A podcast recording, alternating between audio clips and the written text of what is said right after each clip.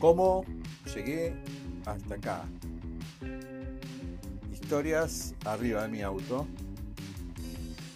Una encrucijada entre radio, literatura y precarización laboral. ¿Cómo llegué hasta acá? Camino al infierno o una escalera al cielo. ¿Cómo llegué hasta acá? Historias arriba de mi auto. Hola, ¿cómo están? Gracias por asomarse a este nuevo episodio de Cómo llegué hasta acá.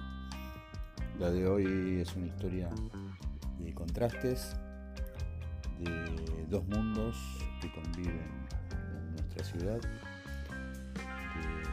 de desigualdad y de cómo esos dos mundos nos involucran en su. Espero que les guste Los dejo con. Gracias. Hay gente que parece vivir en un comercial de autos de alta gama, donde todo transcurre en escenarios glamorosos y la felicidad los envuelve y los cuida. A Felicitas la fui a buscar a las Torres Le Parc de Puerto Madero. Mientras la esperaba, estacionado en la dársena de la entrada principal, se abrió el portón eléctrico de la salida de autos y vi asomar la trompa de una imponente Range Rover que se detuvo justo delante mío.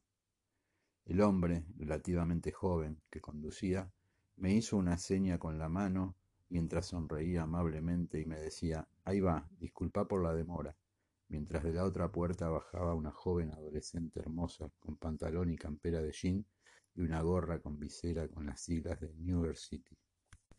Hola, ¿cómo estás? me saludó la hermosa Felicitas con tono seguro y amable, denotando esa confianza que brinda una vida sin tropiezos. Bien, ¿y vos? ¿Todo en orden? dije, mientras reparaba en sus trenzas doradas que caían sobre sus hombros. Traía dos bolsas de tiendas de ropa que no reconocí y que acomodó sobre sus piernas. Felicitas, qué lindo nombre, le dije. ¿Te gusta? le pregunté. Sí, exclamó. Me re gusta. No, pregunto porque a tu edad, viste que a veces pasa. No, sí, me encanta, dijo con soltura, como si nos conociéramos de antes. Aparte, continuó, me lo pusieron por mi abuela, que es una capa. La requiero. Después me contó que su abuela le había regalado el viaje a New York, del que recién llegaba, y que las bolsas eran regalos para ella. Fue mi primer viaje sola, me dijo. Me lo regaló porque cumplí dieciocho. Íbamos hacia Recoleta, y cuando bajó y la vi alejarse con su gorra y sus trenzas, su simpatía y su soltura, pensaba en la seguridad que otorga el dinero.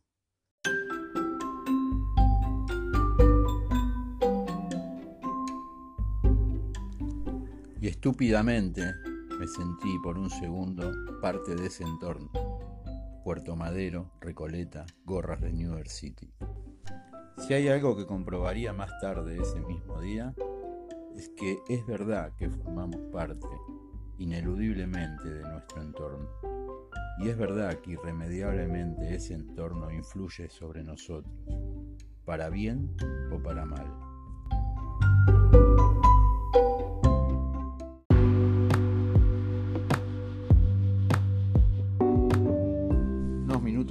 De haber dejado a Felicitas casa de su abuela y muy cerca de allí, estaba pasando a buscar a los pasajeros del próximo viaje, que creía yo sería alguna otra glamorosa mujer de la zona.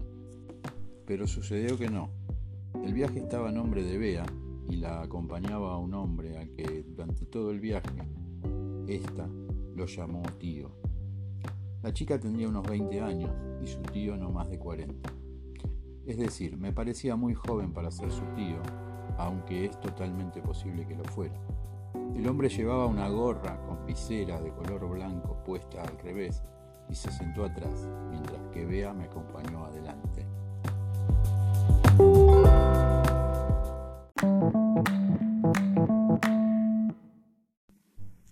Cuando emprendimos el viaje, quise iniciar una conversación pero solo obtuve monosílabos como respuesta. Enseguida comprendí que sería mejor continuar en silencio. Eran cerca de las seis de la tarde y me preocupaba la hora a la que llegaríamos allá, porque contra todo pronóstico, desde la opulenta Recoleta, como si el destino quisiera refrescarme los contrastes posibles a los que estamos expuestos, el viaje era hacia el barrio 9 de abril, en Esteban Echeverría. Un lugar en el que yo ya había estado y que representa lo opuesto a Puerto Madero y Recoleta. Es un barrio muy humilde, cuya zona más segura, según mi percepción y mis prejuicios, es la que está más próxima al camino de cintura. Mientras conducía, rogaba porque a donde nos dirigíamos fuera no muy lejos de esta ruta. Pero no, nos internamos más de quince cuadras yendo por un camino que había empezado siendo una avenida, doble mano, más o menos en buen estado, pero que después de cinco cuadras se transformó en un sendero semidestruido y caótico. El GPS me marcaba que debía doblar a la izquierda en la calle Magdalena, y es aquí, al doblar, donde comienza esta historia.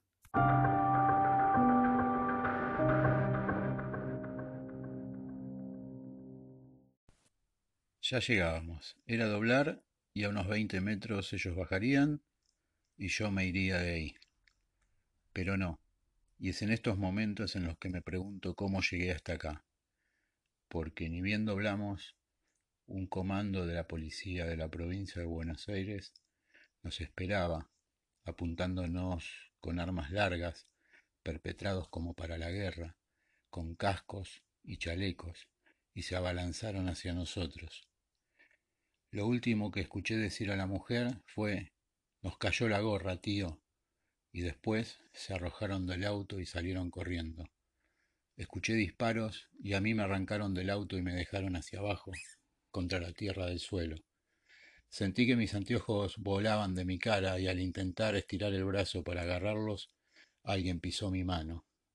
Y al mismo tiempo, creo que fue un culatazo en la nuca el que me durmió para que yo no recordara nada más de lo que estaba sucediendo. Cuando desperté me encontraba en un calabozo de la DDI de Esteban Echeverría. Quince días de idas y vueltas llegó a aclarar el asunto.